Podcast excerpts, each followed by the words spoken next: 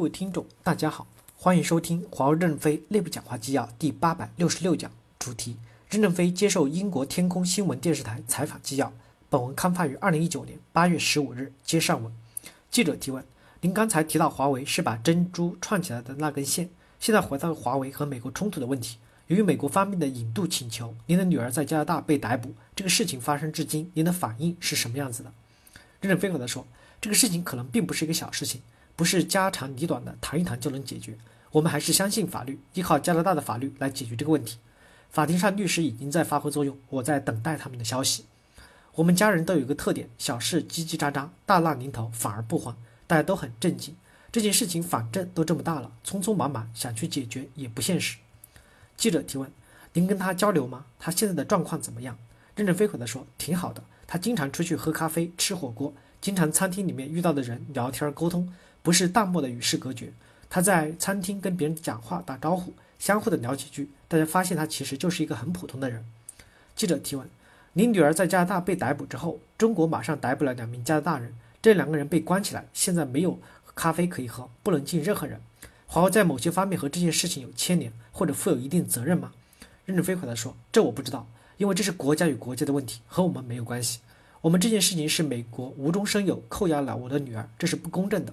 加拿大也是无辜的，中美贸易谈判希望拿华为作为棋子，就先把我女儿抓住，想一次摧毁我的意志，从中美谈判中获得好处。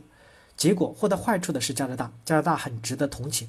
我不可能恨加拿大政府，也不可能恨加拿大的司法系统。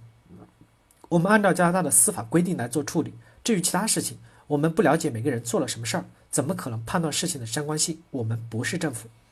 记者提问。听起来，您刚才的意思是说，您女儿被捕以后，引渡申请更多是屈辱政治动机，而不是单纯的法律流程。任正非回答说：“是的，你想一想，美国已经起诉我们，也就是说，他们认为我们有法律问题，怎么又在中美谈判中把我们拿出来了吗？法律问题岂容政治谈判？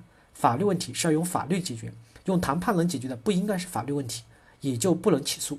美国把自己是一个法治国家的思维概念搞乱了。”记者提问。为什么美国针对华为、针对您的家人方面这么激进呢？任正非回答说：“这几十年来，公司内部对我的评价可能认为我是一个妥协派，因为我在公司总体是比较软弱、妥协的，在公司实际扮演着一个傀儡角色，并不是一个强势的领导者。